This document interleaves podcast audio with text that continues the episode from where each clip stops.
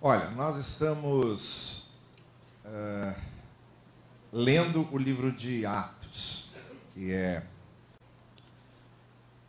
que eu tenho dito que é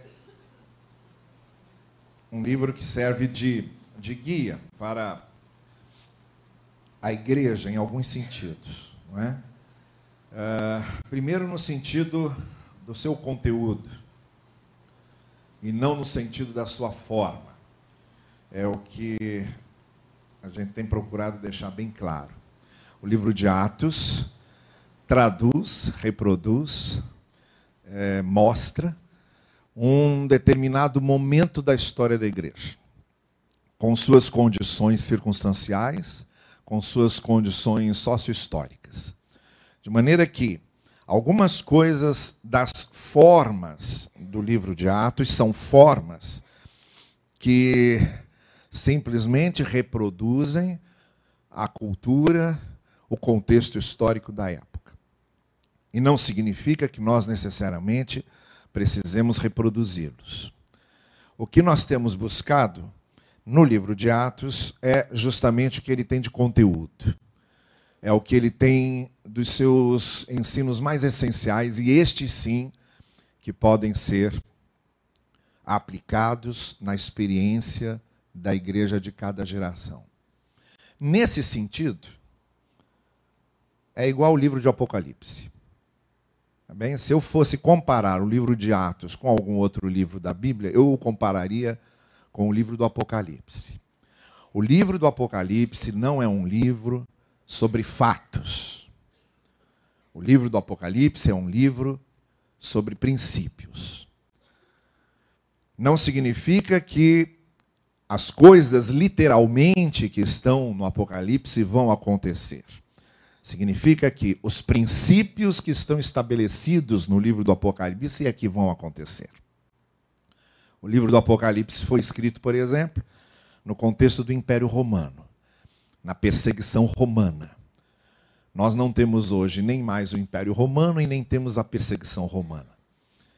O livro do Apocalipse foi escrito para confortar uma igreja que não tinha templos, que não tinha locais próprios de adoração, que vivia nas casas, que vivia nos lugares em que podia se encontrar. E nós não somos mais uma igreja que não tenha templos e que não tenha locais de adoração. A nossa situação hoje contextual é bem diferente. No livro do Apocalipse, a besta do Apocalipse, ou o anticristo, é o imperador romano. E o autor do Apocalipse está escrevendo aos seus autores, para, aos seus leitores, para lembrar que o poder e o triunfo de Cristo é maior do que o poder e o triunfo do império. Nós não temos mais o imperador. Essa besta do Apocalipse já não é mais, já não existe mais. Mas o princípio continua. Em qualquer geração em que a igreja estiver, ela terá de lidar com anticristos ela terá de lidar com perseguidores, ela terá de lidar com aqueles que a fazem sofrer. E em todas as gerações em que ela estiver, ela deve se lembrar que o triunfo de Cristo é maior do que o triunfo daqueles que a perseguem ou daqueles que representam o maligno contra ela. Então, a gente não deve ler o Apocalipse com a menor intenção, com a menor preocupação de literalismos, de tentar encontrar números, significados, explicações, porque é um livro de alegorias, de imagens fictícias, é um livro de símbolos. E se a gente for cair nessa neura de querer explicar cada alegoria, cada símbolo, a gente enlouquece. Não é por aí que a gente lê o Apocalipse. A gente lê o Apocalipse na sua mensagem mais essencial, mais direta, mais concreta, que é a seguinte: a igreja de Cristo está sendo cuidada por Cristo, e Cristo que cuida da igreja é o vencedor sobre todas as coisas. É nesse sentido que a gente tem que ler o Apocalipse. Da mesma maneira, é como devemos ler Atos. O livro de Atos não nos traz receitas. Receitas para serem aplicadas de forma literal. Uh, é interessante como de tempos em tempos surge na história da igreja uma espécie de fórmula ou receita que dá certo numa determinada igreja, e aí acham que se aplicar isso de modo é, genérico em todas as igrejas, o mesmo é, bem e sucesso que fez aquela igreja específica vai fazer em todas. Tolice, bobagem. Cada igreja é uma, cada igreja está num contexto. O que dá certo numa igreja pode não dar certo em outra. O que dá certo num certo contexto pode não dar certo em outro. Não é porque uma igreja é, conseguiu crescer assustadoramente com determinadas ações, que se aplicando aquelas ações de forma impositiva sobre outros contextos, que aquilo se dará. De jeito nenhum. Nem mesmo nas coisas mais básicas, mais é, cotidianas da ação de Cristo, Cristo agiu do mesmo jeito. Se a gente pegar, por exemplo, só os episódios das curas dos cegos, você vai ver que teve um cego que Jesus passa saliva no olho dele e ele começa a ver. Teve um outro cego que Jesus mistura saliva com terra, vira lodo e passa lodo no olho do, do cego, manda ele lavar e aí ele começa a ver. Ou tem cego em que Jesus Cristo simplesmente diz assim: pode olhar. E ele começa a ver. Se a gente quisesse pegar uma receita de cura de cego, como é que Jesus cura os cegos? Não sei. Às vezes ele usa saliva, às vezes ele usa lodo, às vezes ele só fala. Não tem receita. Da mesma forma, Jesus agindo em outras circunstâncias, em outras ocasiões. Não há fórmulas genéricas e universais quando se trata da palavra. Só fundamentalistas literalizam tudo. O fundamentalista gosta demais de algo literal. O fundamentalista, como os como o farisaísmo, se apegava na letra. E achava que se não usasse a letra daquela forma não daria certo. Não tem como fazer isso na Escritura. Por isso eu tenho dito aqui que o que nos importa quando nós lemos a palavra não é propriamente as linhas, não são propriamente as linhas, mas as entrelinhas, aquilo que está sugerido. A nossa grande, o nosso grande trabalho em buscarmos a interpretação da palavra é aquilo que está sugerido. E vamos ver o que está sugerido no capítulo 18 do livro de Atos, que é o capítulo que nós vamos ler agora. Tenho, eu tenho dito a vocês que nós estamos lendo Atos, mas não estamos lendo é, na mesma ordem né, dos capítulos. A gente está saltando, vai lá para trás, vem aqui para frente, volta lá para trás. Diferente da leitura que estamos fazendo de 1 João. 1 João nós estamos lendo nos cultos da noite, e sim, esse nós estamos fazendo é, de acordo com a ordem dos capítulos e dos versículos. Mas Atos não. Atos a gente está passeando pelo livro, a nossa igreja aproveitando para explicar aqui aos nossos visitantes. Muito obrigado pela presença aqui do Madrigal com a gente. Muito bom ter vocês aqui. É, deem um abraço ao pastor Purim. Ele é meu amigo querido, tá bem? E eu queria que vocês mandassem uma mensagem para ele, mas que mandassem desse jeito. Repitam exatamente isso que eu vou dizer aqui, tá bem? Nem sempre quem está em primeiro chega em primeiro. Só digam isso para ele. Digam isso. É um, é um é um acordo que eu tenho com ele. E ele vai entender o que eu quis dizer. Repitam apenas isso. E depois, junto com isso, podem mandar o meu abraço, tá bem? Mas muito obrigado, viu, Armando, pela presença de vocês aqui. Muito, foi muito gostoso, está sendo muito gostoso ouvir vocês. Então vamos lá. Nesse contexto dos 80 anos da nossa igreja, nada melhor do que rever o que Deus fez com a igreja de dois séculos atrás. 20 séculos atrás. Depois disso, diz Atos 18, Paulo deixou Atenas e foi para Corinto. Lá encontrou um judeu de nome Áquila, natural do Ponto, recém-chegado da Itália, com Priscila, sua esposa, porque Cláudio tinha decretado que todos os judeus deixassem Roma. Paulo aproximou-se deles e, porque exercia a mesma profissão, permaneceu com eles e trabalhava. Eles eram de provisão para fabricantes de tendas. Todo sábado, Paulo debatia na sinagoga e procurava persuadir tanto judeus como gregos. Quando Silas e Timóteo chegaram da Macedônia, Paulo dedicou-se inteiramente à palavra, testemunhando aos judeus que Jesus era o Cristo. Porém, como eles opunham-se e insultavam-no, ele sacudiu as vestes e disse-lhes: O seu sangue recaia sobre as suas cabeças. Eu estou limpo de agora em diante, eu me dirigirei aos gentios.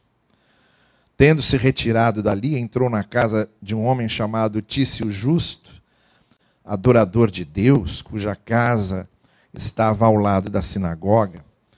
Crispo, o chefe da sinagoga, acreditou no Senhor com toda a sua família. Também muitos dos coríntios que escutavam abraçavam a fé e eram batizados. Certa noite, em uma visão, o Senhor disse a Paulo: Não tema, continue falando e não se cale, porque eu estou com você, e ninguém o atacará para lhe fazer mal, pois tem um povo numeroso nesta cidade. Paulo ficou ali um ano e seis meses, ensinando-lhes a palavra de Deus. Que o Senhor abençoe a leitura da Sua palavra, que possamos aprender com ela. Olha, eu começaria dizendo, ou repetindo, um verso do, do Vinícius de Moraes. A vida é a arte do encontro, embora haja muito desencontro pela vida. E é isso. Eu quero ler esses textos, esse texto que nós acabamos de ler, pensando que a vida é essa arte do encontro. E digo isso porque esse texto nos sugere uma série de encontros Há aqui um relato de alguns encontros importantíssimos, imprescindíveis na nossa vida, e dos quais devemos nos lembrar e aos quais devemos valorizar. O que esse texto está nos mostrando é que a igreja, e aqui temos o primeiro histórico da igreja, os primeiros anos da igreja, a igreja como corpo de Cristo, é um encontro, é uma história de encontros. Começa sendo, obviamente, um encontro com o próprio Evangelho, com o próprio Cristo. Igreja só começa quando tem esse encontro. E a gente só começa quando temos esse encontro a fazer parte da Igreja de Cristo. É o encontro com Cristo que nos leva ao encontro com a igreja. É o encontro com a palavra de Cristo que nos leva ao encontro de pertencermos à comunidade de fé a que chamamos igreja. O encontro de Cristo com Cristo nos leva a um outro encontro que é um encontro com Deus. O encontro com Deus nos leva ao encontro conosco mesmo e com o propósito que Deus tinha conosco. O encontro conosco nos leva ao encontro com um novo caminho, com um novo andar, com um novo rumo. Então vejam que ah, essa, essa mensagem essencial do Evangelho, ela nos remonta a uma série de encontros que acontecem conosco e que se sucedem. Se a gente vai lendo toda a Escritura, nós vamos vendo que a história da Escritura se dá através de encontros. Encontros de, de pessoas com outras que não conheciam, encontros de pais com filhos, encontros de pessoas desesperadas com pessoas que as confortam, encontros de reis, encontros com sábios, encontros com poetas, encontros com inimigos, encontros com redentores. O ministério de Jesus foi todo pautado em encontros.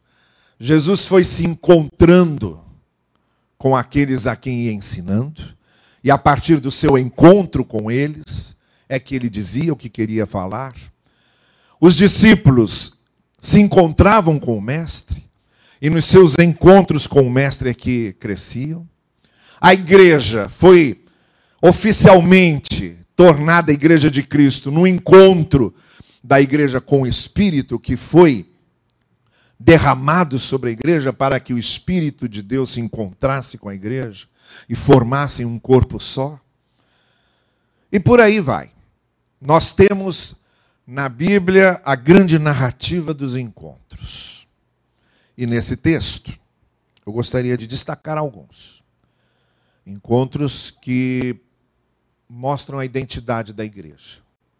Quem é a igreja, o que somos, o que fazemos, qual é a nossa missão, tudo isso está respondido nesta colocação, nesse relato, nessa narrativa desses encontros. A primeira coisa que a gente percebe, logo nos primeiros versículos, quando o texto agora se refere à chegada de Paulo na cidade de Corinto, depois de sair de Atenas, as duas principais cidades da Grécia, Atenas, a sua grande capital filosófica e intelectual, Corinto era um sincretismo de culturas, de religiosidades, de ideologias, de visões diferentes de mundo, de cosmovisões. Era um porto importantíssimo de comércio, por onde passava gente que vinha de todo mundo, e justamente por causa dessa passagem de gente que vinha de todo mundo, é que a visão dos coríntios se ampliou muito no que se refere a saber conviver com a pluralidade é, de vários representantes de nações diversas, de várias culturas. Então era uma cidade cosmopolita.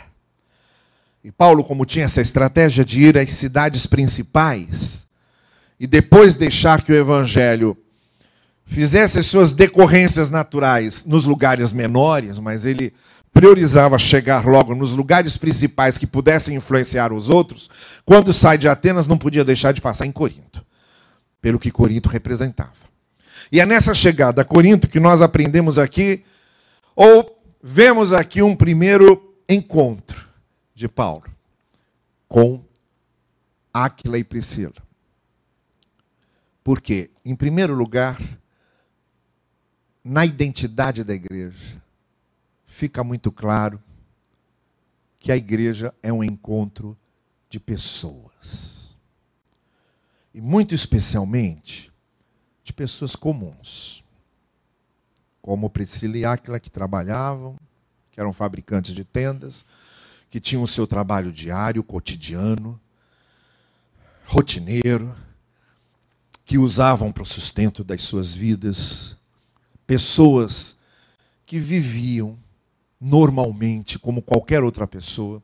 O apóstolo Paulo chega lá e se junta a eles, nesse encontro com Áquila e Priscila, esse casal é, de judeus, ele começa a trabalhar com ele, se torna uma espécie de sócio naquele negócio de fabricar e vender tendas, até para conseguir alguma coisa do seu sustento, porque depois a gente vai ver que aí ele se afasta e se dedica só à, à pregação da palavra, é como se ele usasse aquele momento para conseguir recursos para o seu próximo passo. Angariar recursos para onde ele queria chegar. Mas a, a primeira coisa que eu quero destacar aqui é que igreja é um encontro de pessoas. Acima de qualquer outro encontro. A igreja não é um encontro de métodos de trabalho, embora também tenha métodos de trabalho, mas essencialmente não é um encontro com métodos de trabalho. A igreja não é um encontro com estruturas, embora uma igreja precise de estrutura para funcionar, mas essencialmente não é um encontro com a estrutura.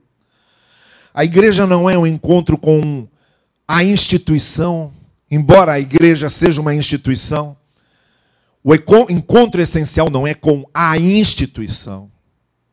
A igreja não é um encontro com funções e cargos. Embora ela tenha funções e cargos, a igreja não é um encontro essencial com funções e cargos. A igreja não é um encontro essencial com uma liturgia, com um rito. Embora a igreja tenha liturgias e tenha ritos, essencialmente não é um encontro com ritos e liturgias. A igreja é essencialmente um encontro com pessoas, porque sem esse encontro com pessoas, nada mais acontece e nada mais tem sentido. Sem que haja esse encontro com pessoas, a instituição perde seu valor, a estrutura perde seu valor, cargos e funções perdem seu valor, ritos e liturgias perdem seu valor, porque o que faz a essência da igreja são as pessoas. Principalmente a igreja desse tempo não tinha nada da estrutura que temos. Não eram nem proprietárias de nada. Não eram proprietárias de templos, não eram proprietárias de terrenos, não tinham liturgias e ritos desenvolvidos. Eram pessoas a igreja era formada por pessoas que se encontravam. E é essa essencialmente a ideia da igreja.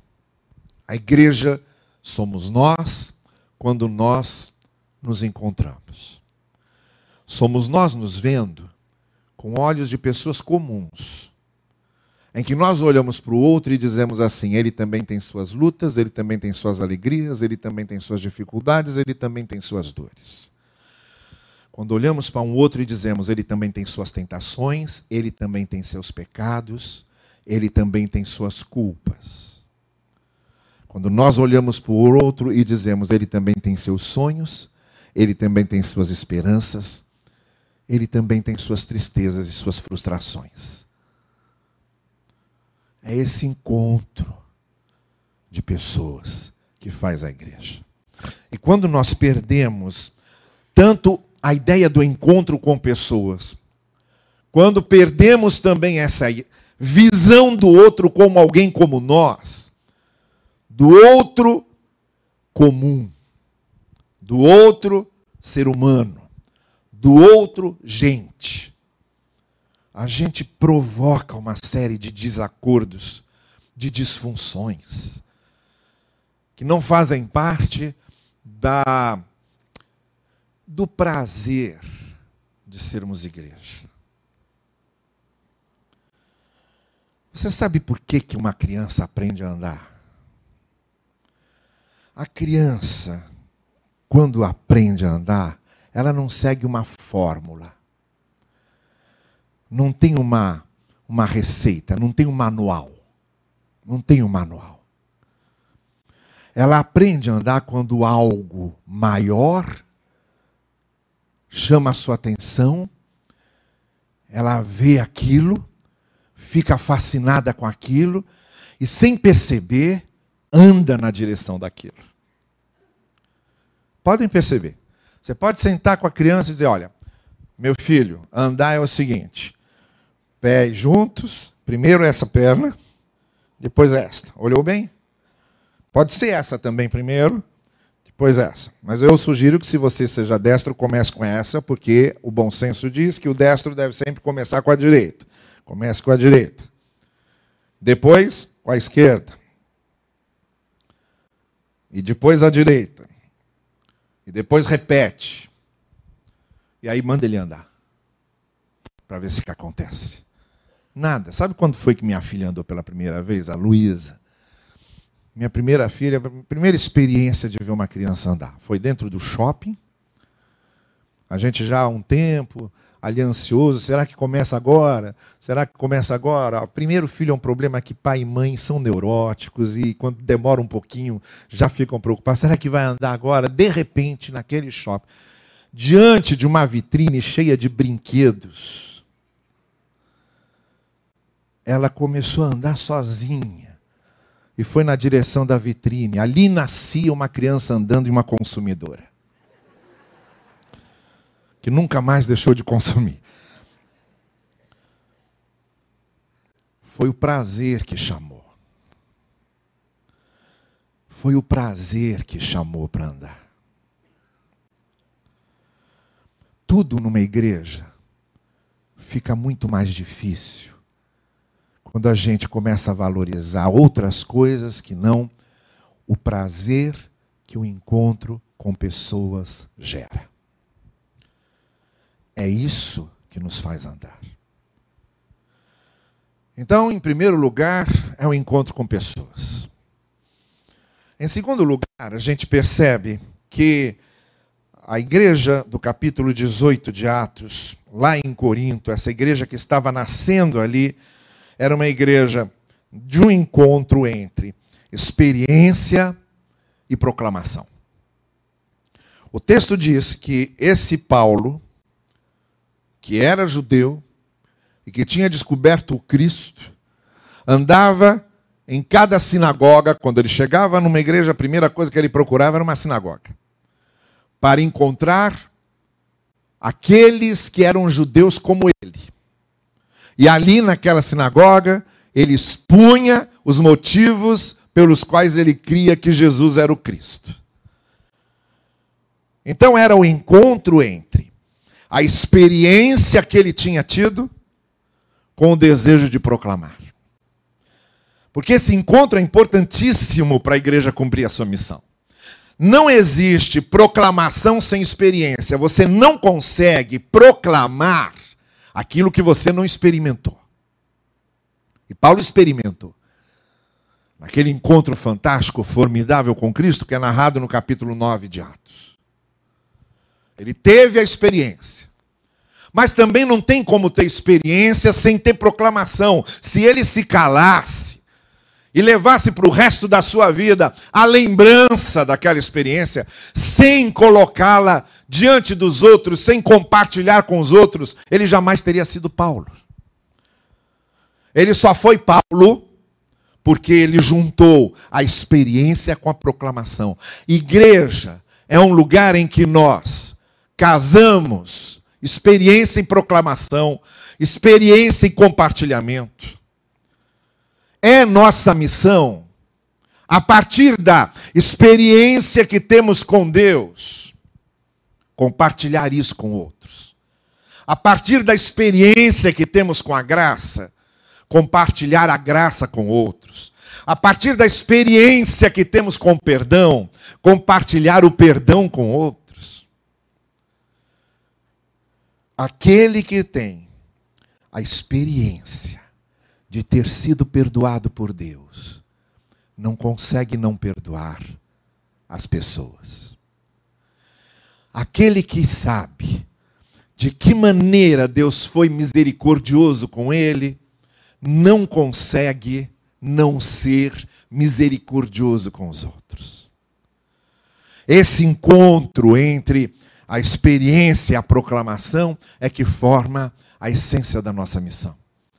Nós agora há pouco estávamos cantando, aprendendo aqui o hino da campanha de missões. Uma igreja só faz missões se os seus componentes, se a igreja reconhece a experiência que teve com a redenção da sua vida e quer a redenção de outros. É esse casamento da experiência com a proclamação que fez de Paulo Paulo.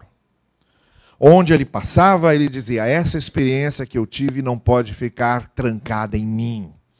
Essa alegria que eu tenho não pode ficar só comigo. Isso que eu hoje conheço não pode ficar apenas na minha mente o que eu sinto no coração hoje não pode ficar apenas comigo. Eu preciso compartilhar isso, eu preciso que outros saibam. Quando a gente não tem o impulso de compartilhar, a gente provavelmente não teve a experiência. Porque quando a gente tem a experiência, e aquilo nos faz muito bem e a gente sabe o valor daquilo para a gente. Isso é igual receita de chá que você dá para as pessoas, né? Você, isso aí, olha, é, é impressionante. Eu fico gripado, o que aparece de gente me dando receita de chá e me trazem coisas para chá. Ó, isso aqui é muito bom, isso aqui é muito bom. Muito bom por quê? Porque eu tomei e me fez muito bem. Porque me fez muito bem. E porque me fez muito bem, vai fazer bem para você também. Então eu sou um, um adepto de qualquer coisa dessas. É, pelo sim, pelo não, a gente toma. A única coisa que não adianta compartilhar comigo é fígado, eu já disse isso. Eu não. Minha religião não permite comer fígado e não como. Não como. Então, por mais que você diga, aí, aí me irrita quando você diz assim, é porque ainda não comeu do jeito que eu faço. Não fale isso, porque vai conseguir, você vai ter um inimigo, tá bem? Então, com exceção disso, todo o resto é extremamente prazeroso e aceitável quando você sabe que, olha, isso me fez um bem tão grande. Pode fazer você. O casamento da experiência com a proclamação.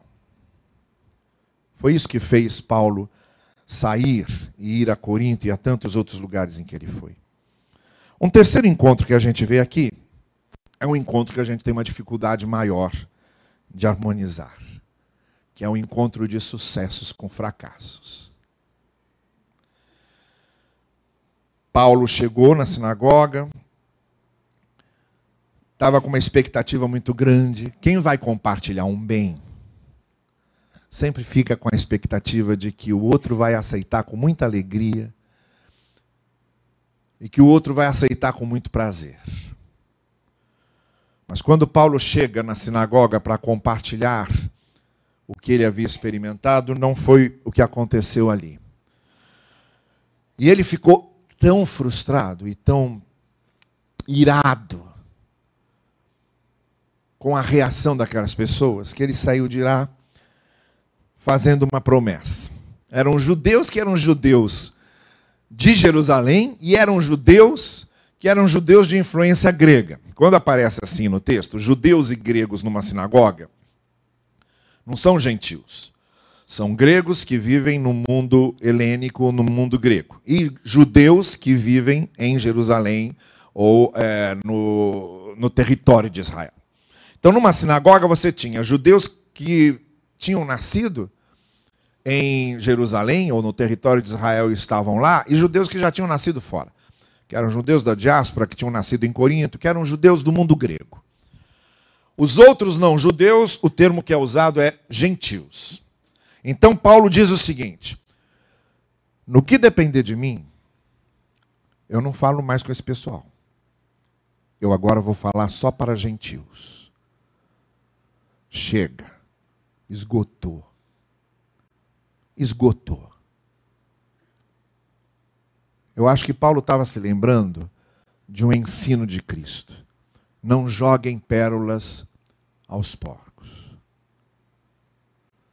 Depois de ter tentado muito, de ter insistido muito, Paulo chegou à seguinte conclusão: se eu continuar batendo nessa tecla, eu vou perder tempo. Se eu continuar dando murro em ponta de faca, eu vou perder tempo.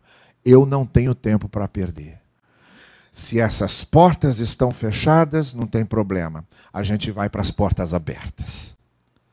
E foi aí, exatamente, nesse momento, que Paulo se torna o apóstolo dos gentios. E é a partir daqui que o evangelho toma uma, um rumo uma direção totalmente diferente do que poderia ter tomado se Paulo continuasse preso naquilo que não dava dando resultado. E aí é que vem a lição que aprendemos e que às vezes a gente demora a aprender. É a humildade de dizer: eu fracassei. É a humildade de reconhecer que, por mais fé que nós tenhamos, não significa que tudo vai dar certo é a humildade de reconhecer que a gente, às vezes, sonha demais e enxerga menos a realidade. É a dificuldade que a gente tem de aceitar de que nem todos os planos dão certo. É a dificuldade que a gente tem de aceitar de que nem sempre as nossas expectativas vão ser correspondidas. Eu acho que a maturidade de uma pessoa começa exatamente nesse ponto, quando ela consegue equilibrar, quando há o um encontro da sua consciência de que pode dar certo e pode não dar. O encontro dos sucessos com os fracassos. depois que Paulo sai de lá, o que é que o texto mostra? O texto mostra um romano chamado Tício Justo, que foi o primeiro que logo aceitou o evangelho com a pregação dele. Quando ele viu que aquela porta estava fechada e ficou olhando ali, e às vezes acontece isso, você tem uma porta fechada, mas você cismou com ela. E aí fica batendo naquilo. Fica batendo naquilo. Não, tem que abrir, tem que abrir, tem que abrir, tem que abrir. Enquanto você está com a sua atenção voltada só para uma porta fechada que não está abrindo de jeito nenhum, você deixa de ver as outras que estão abertas. Você deixa de perceber quantas outras portas estão abertas fora da sua expectativa, porque o nosso problema, o nosso orgulho interior é ferido porque a nossa expectativa não foi correspondida. E a gente quer que a nossa expectativa seja correspondida. E às vezes, quando a nossa expectativa com aquela porta não é correspondida, a gente fica insistindo naquele troço. Porque a gente não quer se dar por vencido. E enquanto está lá, brigando com aquela porta fechada, você deixa de ver as outras tantas que estão abertas. Aí Paulo resolveu olhar para as portas abertas. Aí apareceu Tício Justo, que era um romano, não era judeu. Apareceu Crispo. E apareceu a igreja de Corinto. Enraizado naquela porta, enraizado na frente daquela porta que não abria de jeito nenhum, não haveria igreja de Corinto.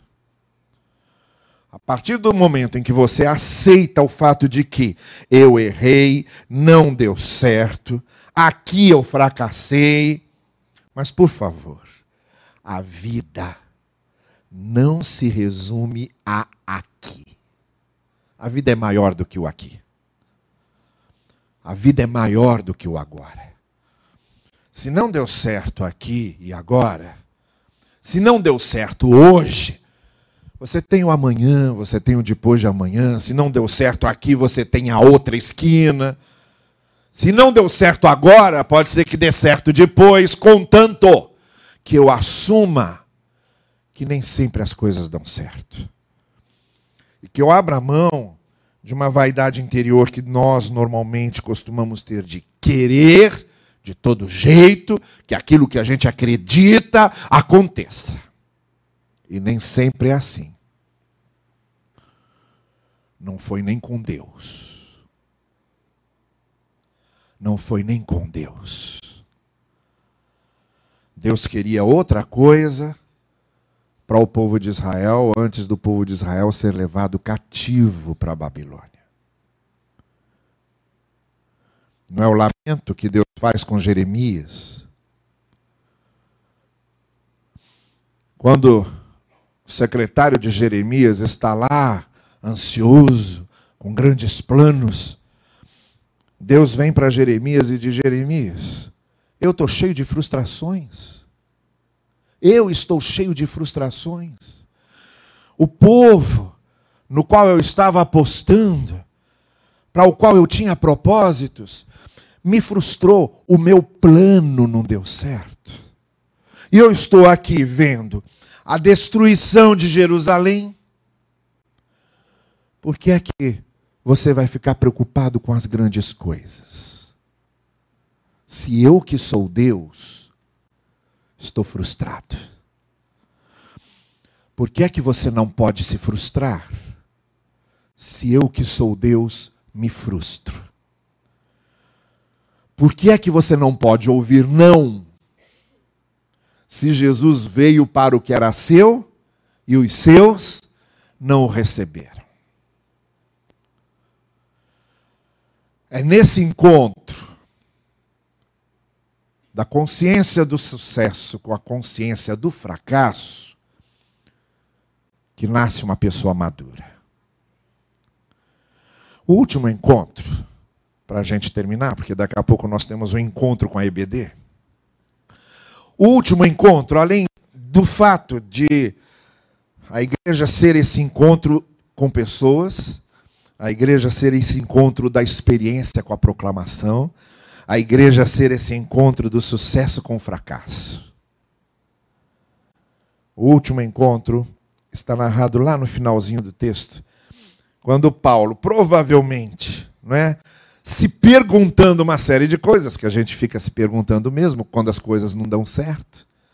No meio daqueles autoquestionamentos de Paulo aparece Deus, dizendo: Olha só, não é porque isso aí não deu certo que eu não estou com você. Eu continuo com você. Porque nós não temos um Deus que está conosco só porque as coisas dão certo. Nós temos um Deus que está conosco em todos os momentos, até quando as coisas não dão certo. O nosso Deus é o Deus das vitórias, mas o nosso Deus também é o Deus dos fracassos. E aí, o que é que Paulo faz? Fica lá um ano ensinando a palavra para aqueles que estavam vindo. Desviou o olhar das portas fechadas, virou o olhar para as portas abertas e foi com a mesmíssima dedicação, com o mesmíssimo empenho. E aqui nós temos o encontro da inspiração com a dedicação.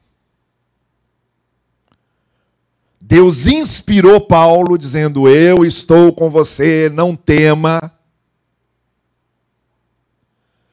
E Paulo se dedicou, fez a sua parte. Olha, não tem nada mais esquizofrênico para uma igreja do que a gente ficar embasbacado com a inspiração e ser completamente relaxado, relapso, negligente, com a dedicação que devemos ter à obra. Uma igreja só preocupada com a inspiração, uma igreja que só vem para cultuar, que só vem para ouvir sermão do pastor, que só vem para ficar cantando, é uma igreja esquizofrênica. Porque não é essa a obra. A inspiração tem que levar à dedicação. A inspiração que vem de cima tem que levar a gente a ser muito diligente, dedicado, consagrado, entregue, sério, completo, total naquilo que a gente precisa fazer.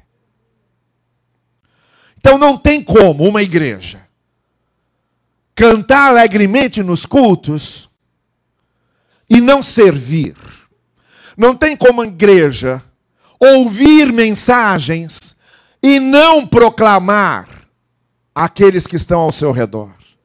Não tem como a igreja ser inspirada por um momento como este que nós vivemos aqui, com este coro que nos visita hoje, e não ser dizimista, não ser ofertante, não botar a mão no bolso e não participar da obra com que tem.